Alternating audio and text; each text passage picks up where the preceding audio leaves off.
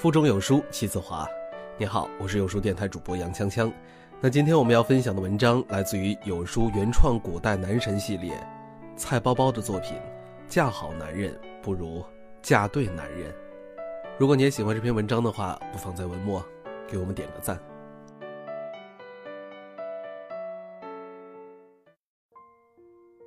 每个时代都有自己的偶像，从七零后的小虎队。八零后的四大天王，九零后的五月天，到零零后的 TFBOYS，他们不仅记载了一个时代的青春回忆，还是一个年代追寻的梦想。可是，你知道古代最红的偶像组合是谁吗？那是公元二四七年，一个时代的偶像团体在命运的巧合下诞生了，他们迅速蹿红，成为了魏晋第一偶像组合。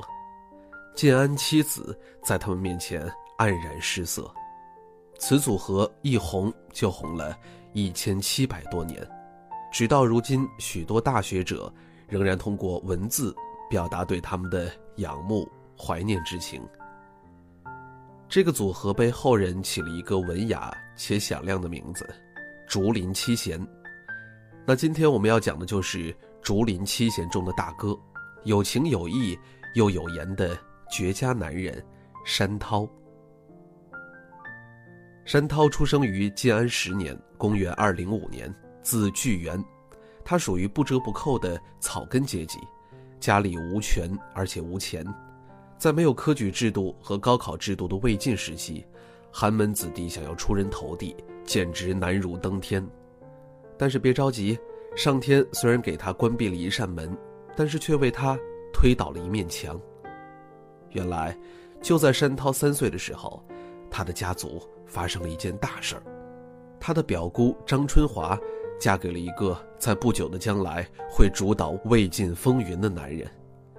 没错，这个男人就是司马懿。而且张春华还为这个男人生下了两个鼎鼎大名的儿子，司马师和司马昭。这么论起来的话，司马懿就是山涛的表姑父。司马师和司马昭两兄弟就是山涛的表兄弟了，这裙带关系可不得了啊！按理说有这么好的关系，山涛即使是个草包，也能混个三四线小明星当当。但他不，他的成名明明可以靠关系，但他偏偏要靠才气。山涛自小苦学，少年成名，《晋书·山涛传》上记载，他少有气量。介然不群，他的才名很快就进了司马懿的耳中。司马懿感慨道：“轻小卒，哪得此快人邪？”用白话说就是，山家的小卒怎么会出现这么一个牛人呢？像山涛这样既有才又有关系的青年才俊，按理说出世那是分分钟的事儿，但出乎人意料的是，山涛却选择了隐居。继续过他那清贫的日子。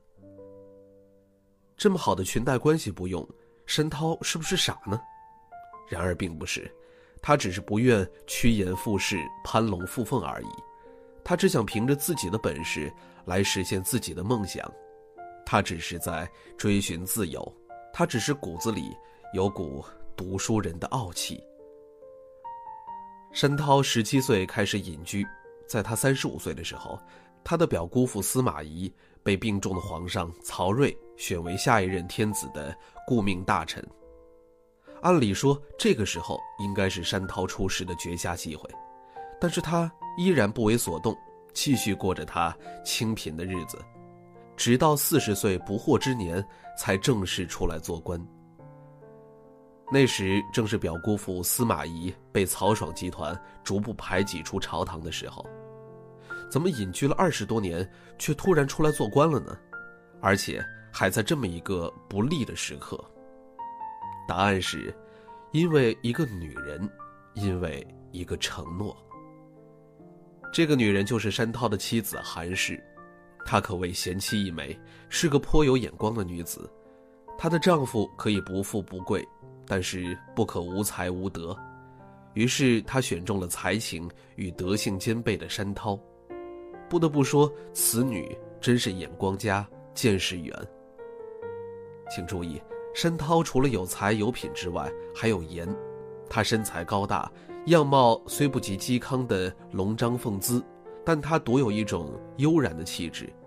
大名士裴楷评价山涛说：“见山巨源，如登山林下，悠然深远。”这样有才有德又有貌的男人，哪个女人见了不心动呢？韩氏嫁给山涛，估计是又图财又图貌，便宜占大了。韩氏自从嫁给山涛，没过过一天富裕日子，但她每天却相当舒心。别看山涛家家徒四壁、一贫如洗，但是山涛却是个知情识趣的好丈夫。他心疼妻子的辛苦。有一天，他看到妻子在做着男人才干的重体力活，那一刻他是心疼、感激、心酸的。于是那一天，他暗暗下了决心，也许下了一个男人的承诺。《晋书·山涛传》中载：“初，涛布衣家贫，为妻韩氏曰：‘忍饥寒，我后当作三公，但不知卿公夫人不耳。’”山涛跟他的妻子说。你暂且忍耐眼下贫寒的日子，我保证，日后我会坐上三公的高位，让你过上好日子的。山涛爱妻之情从此承诺中尽显。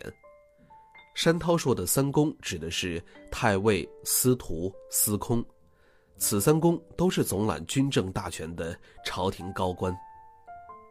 接下来，山涛话锋一转，诙谐幽默地说：“只是不知道。”你能不能当好三公夫人呢？真是一个有趣的灵魂呐！当做三公，山涛对老婆口气还真不小。如果是现在的话，在这个爱情承诺漫天飞，却转头就忘记的时代，山涛对妻子的承诺，也许就如过眼云烟，风过了无痕。正如那些年我们在你侬我侬、耳鬓厮磨时，无数次的许下对彼此一生的承诺。可当爱情的激情退却后，有谁还会想起曾经那句句肺腑的誓言呢？誓言也许对现在的人们来说，更像是一味爱情的催情剂和调味剂，但只是调个味而已。可是，在那年的魏晋。在那个一贫如洗的草屋中，山涛虽不曾对天盟誓，但他对爱妻的承诺却如烙印般刻在心上，行在脚下。虽然出事三年后，因时局过于紧张，他选择了弃官再次归隐，但等政局平稳后，他就又为践行对妻子的承诺而努力着。经过多年不依不靠，一路升迁。最后位列三公，兑现了他爱的承诺。他为我们诠释了什么是大丈夫，一言既出，驷马难追。他告诉我们，承诺不是光用嘴巴说说而已，它是需要我们用时间和精力去履行的。要知道，诺言是很贵的，若无力消费，就请免开尊口。不过，位列三公的山涛也不曾让妻子过上多富裕的日子，虽不像之前隐居时那么清贫，但依然是清粥小菜、粗茶淡饭。都说权力使人迷失，但申涛没有。